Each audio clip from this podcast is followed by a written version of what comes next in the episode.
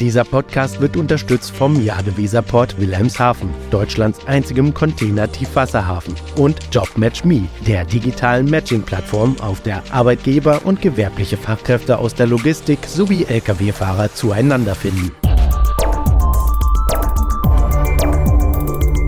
DVZ, der Podcast. Herzlich willkommen zu einer neuen Folge des DVZ Podcasts. Mein Name ist Frederik Witt und ich bin Redakteur bei der DVZ. Heute habe ich Besuch aus Berlin hier im Podcaststudio. Fabian Feldhaus, Managing Director und Co-Founder von Flagship Founders, sitzt mir gegenüber. Hallo Fabian. Hallo Frederik. Du bist heute mit der Bahn angereist. Das ist immer die erste Logistikfrage. Hat alles gut geklappt? Alles hervorragend geklappt. Ich bin großer Fan, ja. Sehr schön. Genau, ja, wir wollen uns heute mal mit dem Startup-Ökosystem beschäftigen, genau gesagt mit dem maritimen Startup-Ökosystem, schon ein spezielles Thema. Ähm, lass uns aber gerne mal einen kleinen Schritt zurück machen.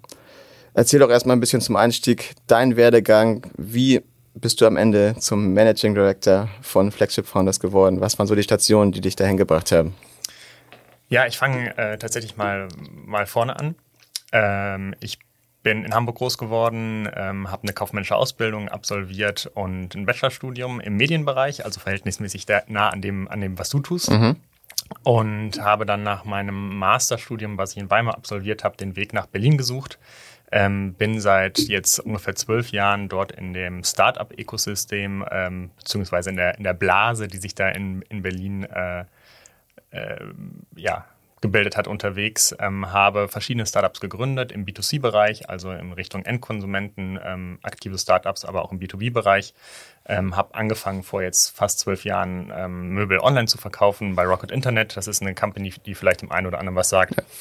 Und ähm, ja, bin dann über verschiedene Wege wiederum dann mit Kontakten hier aus Hamburg in Kontakt gekommen.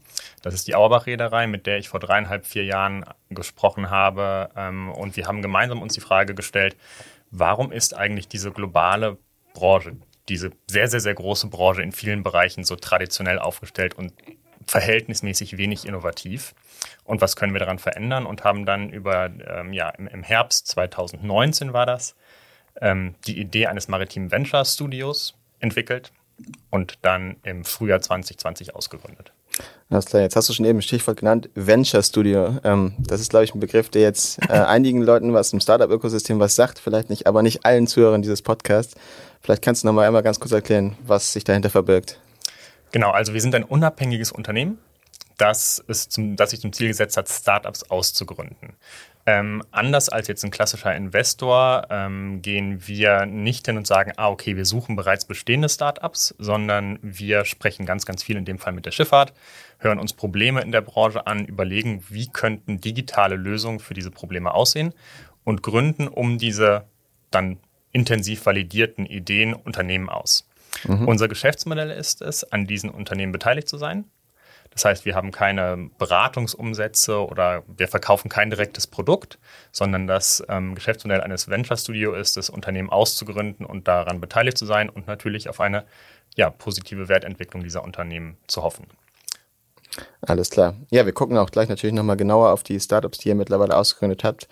Aber du hast ja schon gesagt, ihr, die Idee entstand 2019, ihr habt dann Anfang 2020 gegründet. Ähm, jetzt kann man sich schon denken, keine ideale Zeit vielleicht, um zu gründen. Äh, es kam erstmal Corona, dann, äh, ja, einige sagen, Corona ist vorbei, das ist auch nochmal so eine Sache, aber ähm, ja, Corona hat sich dann ein bisschen, äh, ja, ist besser geworden, die Situation da sicherlich, aber dann kam noch der Krieg jetzt in der, in der Ukraine leider dazu. Also die Situation geopolitisch ist ja nicht ganz einfach und darunter leiden natürlich auch gerade junge Unternehmen.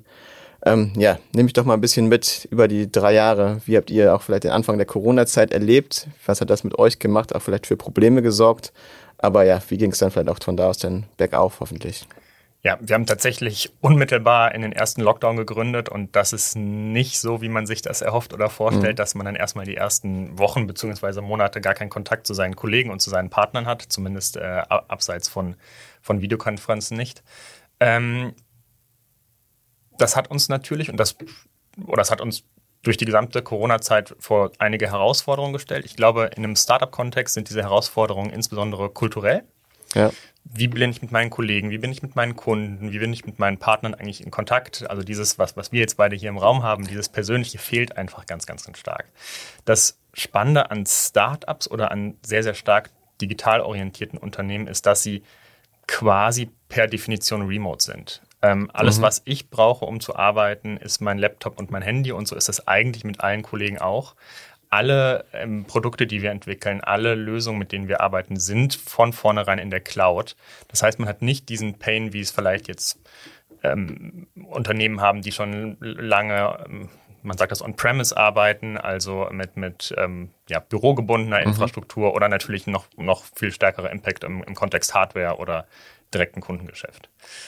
Ähm, darüber hinaus muss man feststellen, wenn wir jetzt in die Schifffahrt gucken, dass die Corona-Krise ja nicht nur negativen Einfluss hatte. Also ähm, ja. was sich dann da ja in den letzten jetzt gut zweieinhalb, drei Jahren getan hat, ähm, konnte, glaube ich, keiner vorhersehen. Hat ja auch viele überrascht, aber der Schifffahrt ging es nicht nur durch Corona bedingt, aber jetzt in dieser Zeit durchaus gut, was für uns natürlich am Ende des Tages auch positiv ist. Also du meinst damit, dass einfach dann viel Geld im Markt ist? Kann man das Geld im Markt war oder ist durch die Frachtraten oder? Genau, es ist, es ist, Geld im Markt. Es gibt bei uns, also unsere Startups müssen finanziert werden. Mhm. Gibt es natürlich Schifffahrtsunternehmen, die sagen, spannend, da würden wir gerne reingucken. Abseits von dieser, vom, vom rein monetären und dem Investmentaspekt ist es aber natürlich auch so, dass viele Unternehmen in der Schifffahrt jetzt erstmals seit ja, wahrscheinlich ungefähr zehn Jahren die Ressourcen hatten, die Zeit hatten, sich auch um neue Themen zu kümmern. Davor haben viele, viele Unternehmen in einem, ja, in einem Modus gearbeitet, dass sie immer von Monat zu Monat geschaut haben. Häufig stand ihnen das Wasser bis zum Hals. Und jetzt gibt es oder gab es auch eine Zeit oder gibt es eine Zeit, wo Leute sagen, okay, wir haben die Ressourcen monetär, aber auch zeitlich, mal einen Schritt zurückzutreten und zu überlegen, wie können wir uns eigentlich besser aufstellen? Wie können wir uns optimieren? Was für digitale Lösungen gibt das? Und ich, ich vergleiche das immer so ein ganz klein bisschen mit dem, mit der, mit der Renovierung eines Daches. Da kümmert sich man, kümmert sich man, kümmert sich, kümmert man sich nicht im Winter drum oder wenn es in Strömen regnet, sondern idealerweise, wenn die Sonne scheint. Ja, logisch. Jetzt ist ja euer Ziel oder euer Geschäftsmodell, Startups auszugründen.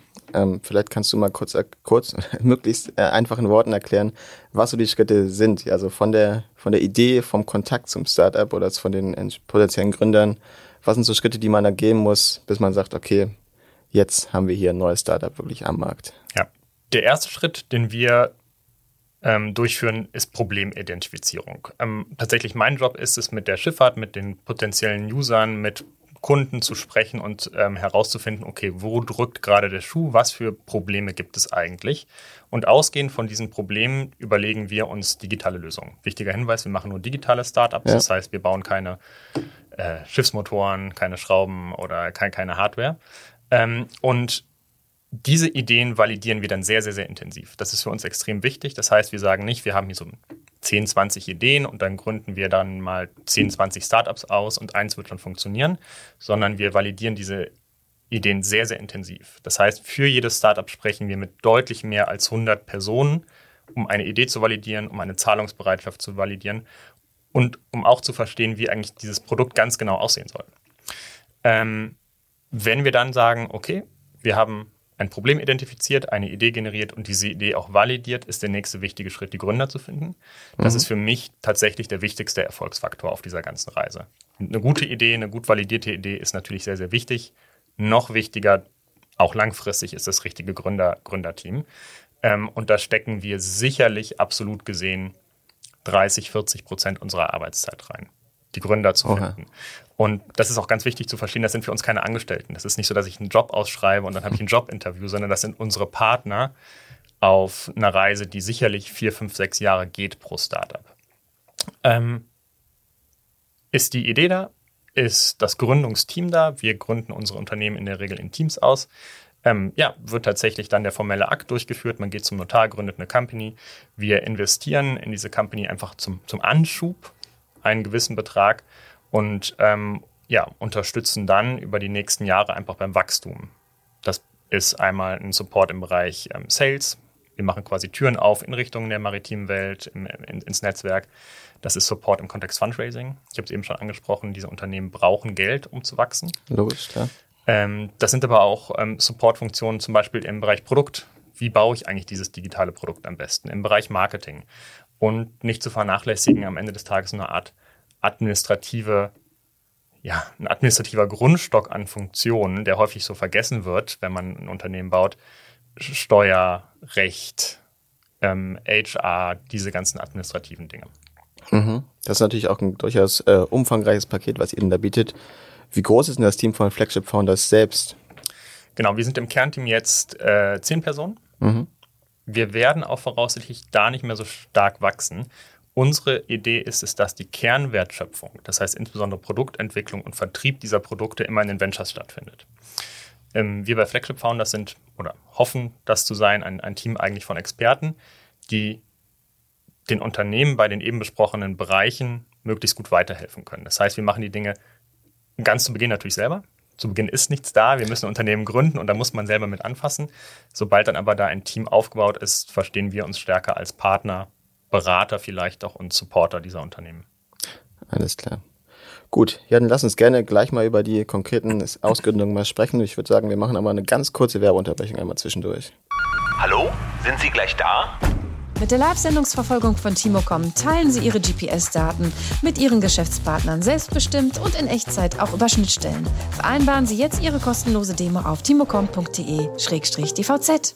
Gut, ja, dann lass uns mal konkret sprechen über die vier Startups, die ihr mittlerweile ausgegründet habt. Vielleicht aber den einen Schritt zurück. Du hast eben schon gesagt, ihr schaut euch immer an, welche Probleme es im Markt gibt. Vielleicht kannst du mal grob erstmal um, umreißen, was so die großen Themen sind in der Branche, aktuell oder auch in den letzten drei Jahren. Und von daraus können wir dann ja weiterkommen zu euren konkreten Startups und den, den äh, Lösungen, die diese bieten. Ich glaube, da ist unsere Ansicht gar nicht so überraschend. Ähm, das sind natürlich so die großen Themen, die die Schifffahrt aktuell um, umtreiben. Ähm, Dekarbonisierung. Ähm, Finde ich immer ganz interessant zu betrachten. Auf der einen Seite physisch, hardware-seitig. Neue Treibstoffe, neue, ähm, neue Maschinen, neue Schiffsformen, ähm, aber auch digital. Was gibt es eigentlich für Effizienzen, die da gehoben werden können? Was kann man auch in der Digital Decarbonization eigentlich machen? Ähm, glaube ich, aktuell Thema Nummer eins. Thema Nummer, Nummer zwei, häufig ein bisschen vergessen in meinen Augen in der Branche Crewing. Ähm, mhm. Autonome Schiffe sind, glaube ich, noch ein ganzes Stück weg. Wir werden noch äh, viele Jahre mit gut ausgebildeten Seefahrern arbeiten. Ähm, und da sind so Themen wie äh, Welfare und Retention häufig in meinen Augen ein bisschen vernachlässigt, insbesondere wenn wir uns die demografische Entwicklung angucken oder die Entwicklung am Arbeitsmarkt. In wenigen Jahren wird es signifikant weniger gut ausgebildete Seefahrer geben als, als, als heute. Ähm, zwei Themen vielleicht noch dazu zu nennen. Ähm, Tr Transparenz und Supply Chain Visibility. Ähm, ich finde es interessant zu sehen, gerade so als Outsider, der auf so eine Branche schaut, wie viel Transparenz es häufig in vor- und nachgelagerten Bereichen der Logistikkette gibt. Also tatsächlich so aus dem B2C-Bereich, wenn ich mein Handy-Ladekabel bestelle, dann kann ich äh, mehr oder weniger aus China auf die Sekunde genau tracken, wo es ist. Ja. Und die Schifffahrt ist häufig in der Mitte so, ein, so, so eine Art Blackbox. Dann ist es weg erstmal. Dann ist es erstmal weg und ähm, in, in, vier bis sechs Wochen ist es dann wieder da oder mhm. so. Ähm, also das finde ich ganz interessant. Und damit auch verbunden ähm, Connectivity. Konnektivität, ähm, sowohl Ship-Shore als auch tatsächlich in der Branche selber oder zwischen den verschiedenen digitalen Lösungen, die es gibt. Das sind für mich so die großen Oberthemen aktuell.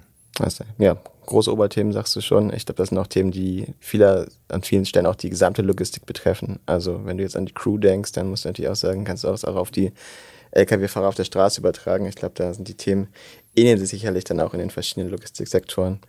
Aber gut, dann lass uns doch mal kurz auf die äh, vier Startups schauen. Ich glaube, das müssen wir jetzt nicht in aller Ausführlichkeit machen, denn dann kann ich auch gerne sonst noch mit den entsprechenden Kollegen und Kollegen natürlich mal selbst sprechen. Ich habe ja auch schon zu einigen Kontakt gehabt. Aber ja, erzähl doch mal, vielleicht fangen wir mit, mit Calco Systems mal an. Genau, können wir gerne chronologisch durchgehen. Calco Systems, unsere erste Ausgründung, ähm, beschäftigt sich mit Schiffszustandsdaten, mit der Erfassung von Schiffszustandsdaten. Wir nennen das Bethel Health. Mhm. Ähm, haben einfach tatsächlich in dieser Problem, Problemphase, die ich eben kurz angesprochen habe, festgestellt, dass Seefahrer häufig noch mit einem kleinen Büchlein im Overall und einem Stift an, an Bord herumlaufen und mhm. ähm, ja, Zustände erfassen und haben gesagt, ah, okay, das können wir aber doch besser und haben eine App entwickelt, die ähm, wir den Seefahrer mit an die Hand geben, entweder auf dem Smartphone oder auf so einem kleinen Rugged Tablet, also auf einem sehr, sehr mh, mm, sicheren Tablet, ähm, wo ein Seefahrer seine Beobachtungen erfassen kann oder aber auch die Inspektion geführt durchführen kann. Das ist Teil 1 von Kaiko und okay. Teil 2 ist dann einfach eine, ähm, ja, ein, ein Interface für den technischen Manager, insbesondere an, an Land, wo er diese Informationen viel, viel besser und viel leichter aufbereitet ähm, erhält, als jetzt in so einem klassischen ja, PDF-basierten Report. Okay. Wo, wo, ist das schon im Einsatz? Also habt ihr schon Partner, mit denen ihr dann das Ganze schon testet oder ist das noch in der Entwicklung? Nee, das ist tatsächlich jetzt schon seit zwei Jahren live ähm, und auf einer ganzen Reihe Schiffe ausgerollt. Das ist spannend, wenn man so, wir haben angefangen tatsächlich so eine kleine Weltkarte zu machen, wo es eigentlich gerade ein Schiff mit Kaiko und die ist jetzt inzwischen schon ganz schön voll. Ähm, einer der größten Partner, in, der gerade ausrollt, äh, ist CSM. Ja, ah, sehr gut. Auf die gesamte Flotte, ja. Also wird auch von der Branche angenommen. Das ist ja auch mal wichtig, dass solche digitalen Lösungen, das ist, kennt man ja aus vielen Bereichen, da, es gibt ja auch manchmal eine Skepsis, aber das ist soweit gut angenommen. Auf jeden Fall. Wir müssen natürlich, wie ich glaube jeder andere auch, der in die, in die maritime Welt verkauft, ähm, überzeugen. Das Produkt muss mhm. überzeugen. Ähm, es gibt aber, glaube ich, insgesamt gesehen eine große Offenheit, sich mit diesen Themen und diesen unseren Lösungen zu beschäftigen. Okay. Sehr schön. Gut, ja, dann darfst du dir jetzt eins, ein, ein weiteres geh, aussuchen, genau, womit du weitermachen willst. Ich gehe chronologisch durch. Äh, Tiller ist unsere zweite Ausgründung, ein ganz anderer Bereich. Äh, es betrifft den Bereich Crew Changes. Mhm. Ähm, dort haben wir festgestellt, dass die Abwicklung eines Crew Changes, insbesondere die Flugbuchung, die in, ja, in diesem Prozess einfach den mit Abstand größten Kostenblock darstellt, sehr, sehr manuell und sehr intransparent ist. Und wir haben eine Art, ich weiß nicht, Skyscanner oder Swoodoo, das wir so aus dem, aus dem privaten Bereich kennen, eben für Crew Changes entwickelt und gebaut, ähm, intensiv mit Döle entwickelt. Döle ist da auch aktuell mhm. der größte Kunde, es ist komplett bei Döle ausgerollt, ähm, um eben, ja, Crew Changes leichter, effizienter und auch kostengünstiger zu machen. Alles klar. Wie ist da aktuell der Stand? Also gibt es da irgendwelche ganz aktuellen News, die du berichten kannst? Tiller befindet sich gerade im Fundraising. Mhm. Eben angesprochen, unsere Unternehmen brauchen immer, nicht immer, brauchen zu Beginn externes Wachstumskapital und Tiller befindet sich gerade im Fundraising. Wir sind mit Tiller aber sehr, sehr, sehr glücklich. Ähm, es ist tatsächlich, wenn man sich so ein Start-up skizzieren würde, ist Tiller so der, der, der Mustercase. Wir hatten mit Döhle einen hervorragenden Partner, der es angeschoben hat. Wir haben sehr, sehr schnell ausgerollt. Wir haben, und da bin ich mir sicher, das beste Produkt am Markt in dem Bereich. Mhm. Ähm, macht großen Spaß, das zu beobachten. Ich, ich mache gleich weiter. Sehr Zero, gut, ja. 044 Nummer 3. Ähm, äh, CII und besondere EU-ETS-Management. Ähm, wir sind davon überzeugt und ich glaube, auch inzwischen hat die Branche das verstanden, dass insbesondere mit der Verwaltung von EU-ETS, dem ähm, Emissionstrading-Scheme der Europäischen äh, Union, den Emissionszertifikaten, große administrative Herausforderungen auf die Branche zukommen. Absolut, und ähm, Zero 44 ist da in unseren Augen die Lösung. Ähm, zwischen, auf der einen Seite zwischen Owner und Charterer, sich zu alignen, die Zertifikate aber dann auch zu handeln, zu hatchen, komplett zu administrieren. Ähm, entwickelt mit unter anderem MPC. Ähm, mhm. Also auch da haben wir immer renommierte Entwicklungspartner. Da ist die große News, dass äh, Zero 44 vor nicht allzu langer Zeit eine starke Finanzierungsrunde abgeschlossen hat mit einem Berliner Venture-Kapitalunternehmen. Es nennt sich zufälligerweise an der Stelle Atlantic Labs. Mhm. Die haben aber sonst mit dem Atlantik gar nicht so viel okay. zu tun. Sehr gut. Ja, wir kommen da jetzt mit großen Schritten jetzt schon dem Ende entgegen. Äh, letzter Name auf meiner Liste ist Arinto. Ist, glaube ich, auch sehr, sehr neu noch bei euch, richtig? Genau. Arinto ist tatsächlich erst wenige Wochen alt und anders als die anderen hat Arinto auch noch kein fertiges Produkt am Markt. Ähm, er erzielt entsprechend auch noch keine Umsätze. Ähm, ein extrem spannendes Thema, wo wir ähm, alle davon überzeugt sind, dass es extrem große Potenziale gibt. Ähm, dort ist das Stichwort Arrival Optimization.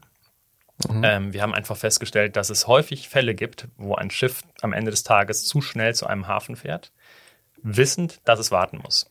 Es gibt immer wieder Fälle, dass irgendwas Unvorhergesehenes passiert und klar, dann kann man nichts machen.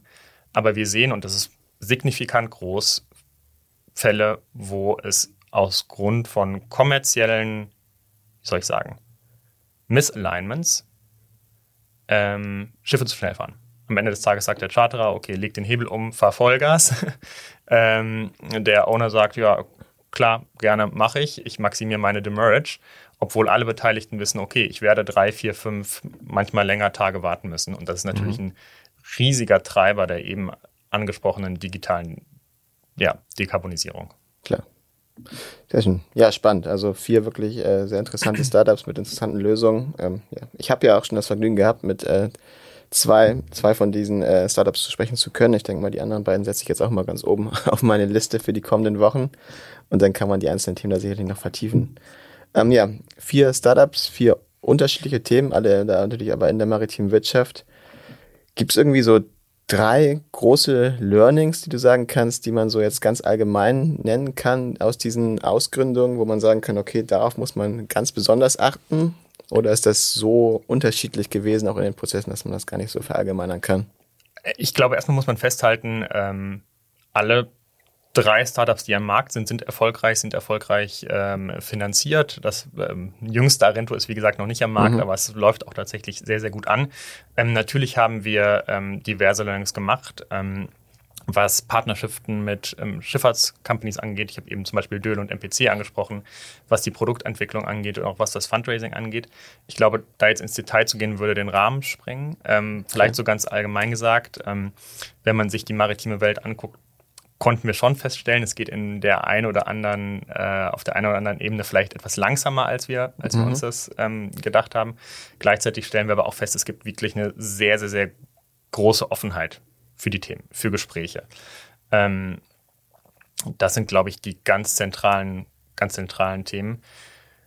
Ich kann vielleicht noch kurz eingehen auf die Form, wie wir diese Companies aufbauen und finanzieren. Das ist nämlich vielleicht kein klassisches Learning, aber etwas, woran wir ganz, ganz stark glauben. Mhm. Ähm, auch in Abgrenzung von Startups, wie man sie jetzt so vielleicht aus dem Silicon Valley kennt. Ähm, weiß nicht, Facebook ist schon lange kein Startup mehr. Ähm, Del Delivery Hero, ähm, große Unicorns. Ähm, unser primäres Ziel ist es nicht, Unicorns zu bauen. Companies, die mit einer Milliarde, zwei, drei, teilweise noch deutlich mehr ähm, bewertet werden. Wir sind in einer Branche unterwegs, wo viele Teilmärkte 500 Millionen sind, eine Milliarde, zwei Milliarden. Ich habe eben über Crude Change mhm. gesprochen. Das ist ein, das ist ein ähm, Bereich, der ist in der Branche insgesamt acht Milliarden groß. Okay. Dieses, dieses Thema. Ja. Ähm, da ist es eher unwahrscheinlich, klassische Unicorns zu bauen. Das heißt, auch, dass man mit einem etwas anderen Kapitalbedarf unterwegs ist. Das heißt, wir sagen nicht, okay, wir müssen irgendwie dreimal 50 Millionen raisen. Ich weiß nicht, ob du es mitbekommen hast. Zetna hat vorgestern 42 ja. Millionen Dollar geraced. Eine sehr, sehr interessante Entwicklung. Ähm, wir sind an organischem Wachstum interessiert, also an gesundem Wachstum, wie gesagt, fremdfinanziertem Wachstum. Ähm, aber wir sagen, wir sind sehr, sehr happy, wenn die Companies ähm, ja, 100 Millionen aufwärts, aufwärts bewertet werden, aber wir verfolgen halt nicht diesen, diesen Unicorn-Case. Ähm, okay, gut. Kannst du sagen, wo eure Startups ungefähr aktuell stehen? Gibt es da schon Bewertungen oder? Äh, ja, die ich aber an der Stelle nicht sagen kann. Alles klar. Sehr gut. Dann äh, lass uns gerne nochmal so über die Gesamtlage vielleicht so im Ökosystem ähm, reden. Ich habe jetzt letztens auch wieder mal eine äh, Studie das, äh, von, von Ernst Young, ich weiß nicht, ob du das gesehen hast, Anfang der Woche, wo er wieder gesagt wird, okay, die Investitionen gehen weiter zurück insgesamt in der Startup, ähm, in Startups. Ähm, ein einziger positiver Faktor, wenn man das so hart, hart sagen will, ist, dass immer noch viel in, in Sustainability investiert wird. Ähm, ja, wie hast du das die letzten drei Jahre jetzt gerade gelebt? Wir hatten ja auch schon gesagt, so die Sonderfaktoren, Corona, Krieg in der Ukraine. Habt ihr euch da auch phasenweise schwer getan? Das klang jetzt ja bisher alles eigentlich so ganz positiv, was du erzählt hast. Aber ja, wie ist da die aktuelle Lage oder wie blickst du vielleicht auch in die Zukunft? Ich glaube, insgesamt sind Startup-Finanzierungen in den letzten sechs bis zwölf Monaten etwas schwieriger geworden, mhm. ähm, wie die diversen Studien auch, auch zeigen. Ich glaube, ganz wichtig und das ist sehr eng verbunden mit dem, was ich gerade eben gesagt habe, ist, dass Investoren deutlich stärker auf gesundes und nachhaltiges Wachstum setzen. Sie sagen eben nicht mehr, okay, ich möchte 100, 200, 300, also wirklich sehr, sehr, sehr große Mengen Geld in so einer ähm, in so eine All-In, in so eine Wette auf, auf ein sehr, sehr, sehr großes Startup setzen, sondern sie möchten ähm, ja, gesundes Wachstum sehen. Und das können wir in der Schifffahrt zum Beispiel oder in Märkten, die ähnlich sind wie der Schifffahrt, auch abbilden. Ähm, ich hatte es auch ganz zu Beginn gesagt, natürlich ist der Aufwind in der Schifffahrt der letzten zwei bis drei Jahre für uns auch gut, mhm. für, uns, für uns spannend und wirkt dem auch so ein, so ein bisschen entgegen. Ähm, und was man da vielleicht jetzt auch im maritimen Bereich besonders sagen kann, die Schifffahrt ist verhältnismäßig aktiv gerade in Akquisitionen in der Schifffahrt.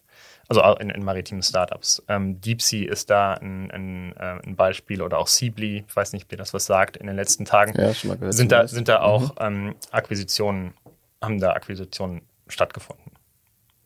Das heißt, Blick in die Zukunft, du bist ja jetzt optimistisch, dass es sich auch wieder verbessern wird. Also was glaubst du, wieder so die oder ist es gar nicht absehbar, wie sich da das Ökosystem jetzt entwickelt? Das fällt mir jetzt sehr, sehr schwer zu sagen. Ich glaube, zu einem gewissen Maße ist das, was jetzt in den letzten sechs Monaten, sechs bis zwölf Monaten stattgefunden hat, auch eine gesunde Korrektur.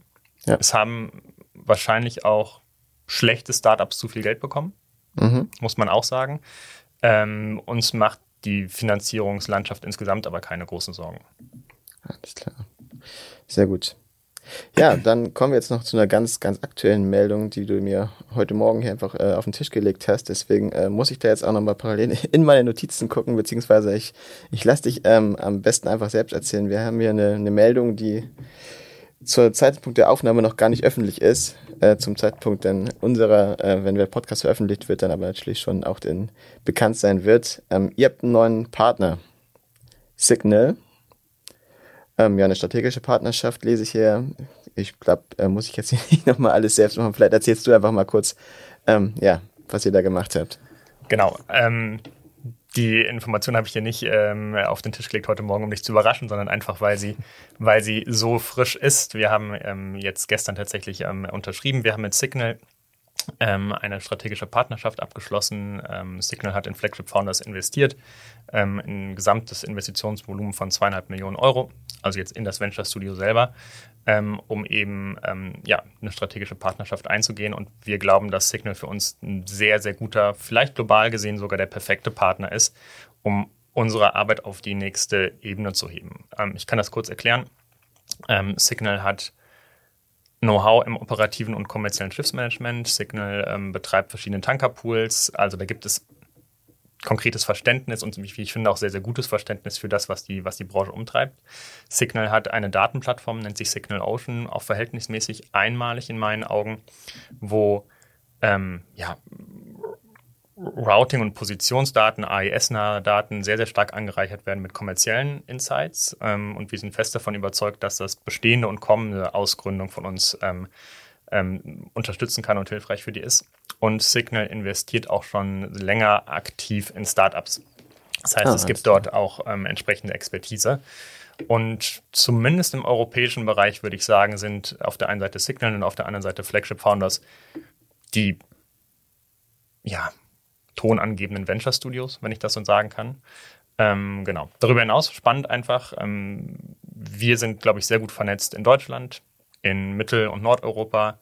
Ähm, Signal kommt aus Athen, äh, ist aber auch in Südostasien jetzt inzwischen mit einem Standort. Gibt es natürlich auch eine regionale Komponente, die uns da gegenseitig in die Karten spielt.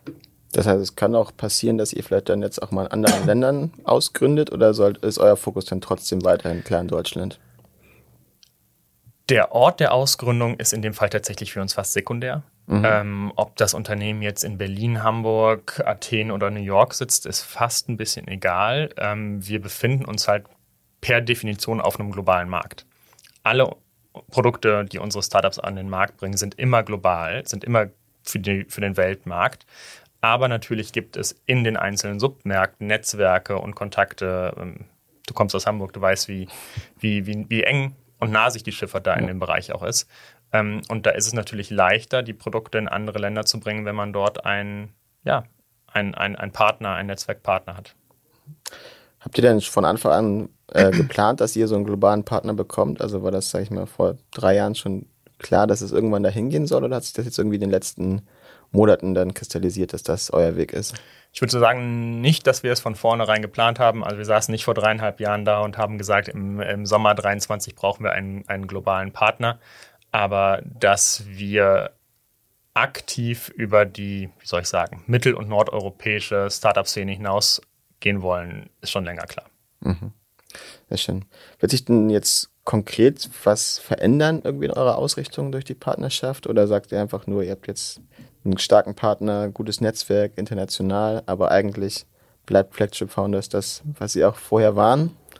Oder gibt es jetzt irgendwie konkrete Veränderungen auch in eurem Geschäftsmodell, wie ihr irgendwie an die Themen herangeht? Nee, es wird jetzt keine grundlegende Veränderung geben. Wir sind weiter unabhängig. Mhm. Sehr, sehr wichtig, wie ich finde, in der Branche. Man sieht manchmal, dass, weiß ich nicht, ähm, Containerlinien, Startups ausgründen, ähm, die dann häufig aufgrund ihrer Abhängigkeit keinen Erfolg haben. Mhm. Ähm, wir bleiben unabhängig. Ähm, Signal ist einer von verschiedenen Partnern. Wir haben ja auch zum Beispiel Auerbach an Bord, wir haben die Reederei Leis an Bord. Die Zusammenarbeit wird sich fokussieren auf die Bereiche, Bereiche Ideation. Was können wir eigentlich als nächstes tun? Und da ist mhm. natürlich auch der Blick über den deutschen Tellerrand sehr, sehr spannend und eben dieser, dieser Datenaustausch. Was wir im Kern tun, wird aber bestehen bleiben. Alles klar. Gut. Ja, dann werde ich gespannt darauf blicken, wie sich das bei euch weiterentwickelt. Dann kommen wir jetzt auch schon so langsam zum Ende. Du willst ja auch den, den Tag in Hamburg hier effizient natürlich nutzen, deswegen will ich dir nicht zu viel von deiner Zeit hier stehlen, auch wenn ich natürlich noch äh, viele Fragen hätte. Das müssen wir vielleicht an anderer Stelle dann weiterführen. Vielleicht äh, können wir noch mal trotzdem jetzt, klar, das ist eine große News, noch mal so ein bisschen den Ausblick wagen. Gibt es noch äh, Themen, an denen ihr aktuell dran seid? Sind weitere Ausgründungen geplant? Wahrscheinlich kannst du ja wahrscheinlich nichts konkret verraten, aber vielleicht so ein bisschen auch mal in die Kristallkugel schauen. Äh, was sind so die nächsten die Next Steps, wie man so schön sagt, bei euch jetzt? Ja, wir werden weiter Startups gründen. Wir haben den Plan, ein bis zwei Unternehmen pro Jahr zu gründen. Ähm, wir wollen natürlich ein Portfolio aufbauen. Wir sehen auch noch viele Bereiche, in denen ja, es Potenziale gibt.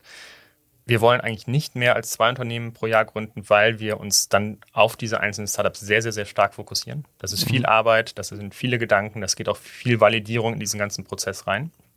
Ähm, Aktuell sind wir mit den Themen, ich hatte es eben schon erklärt, verhältnismäßig nah an Ship Operations. Wie werden Schiffe tatsächlich betrieben? Ähm, Schiffszustand, Crew Changes, ähm, CII und UETS. Ähm, wir sehen aber natürlich abseits von den klassischen Operations eine ganze Reihe sehr, sehr spannend, spannende Themen, die wir uns auch vorstellen können anzugehen.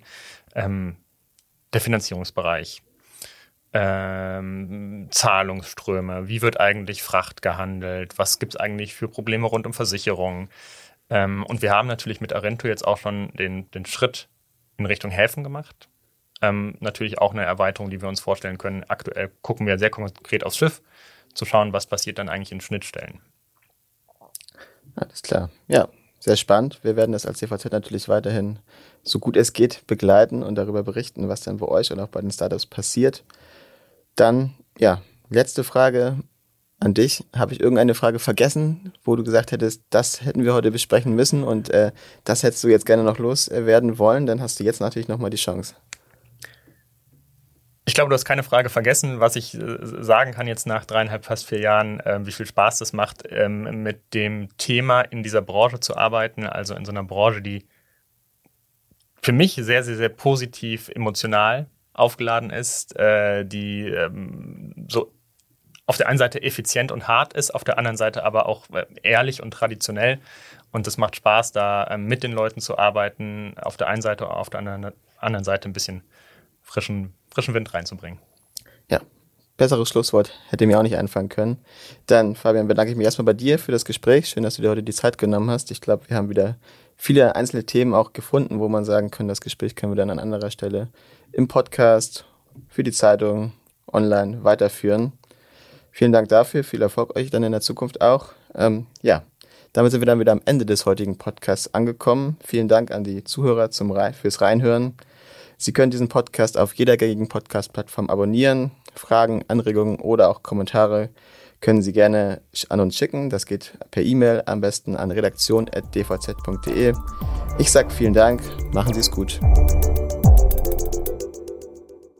Dieser Podcast wurde unterstützt vom Jade Weserport Wilhelmshaven, Deutschlands einzigem Container-Tiefwasserhafen und JobMatchMe, der digitalen Matching-Plattform, auf der Arbeitgeber und gewerbliche Fachkräfte aus der Logistik sowie Lkw-Fahrer zueinander finden.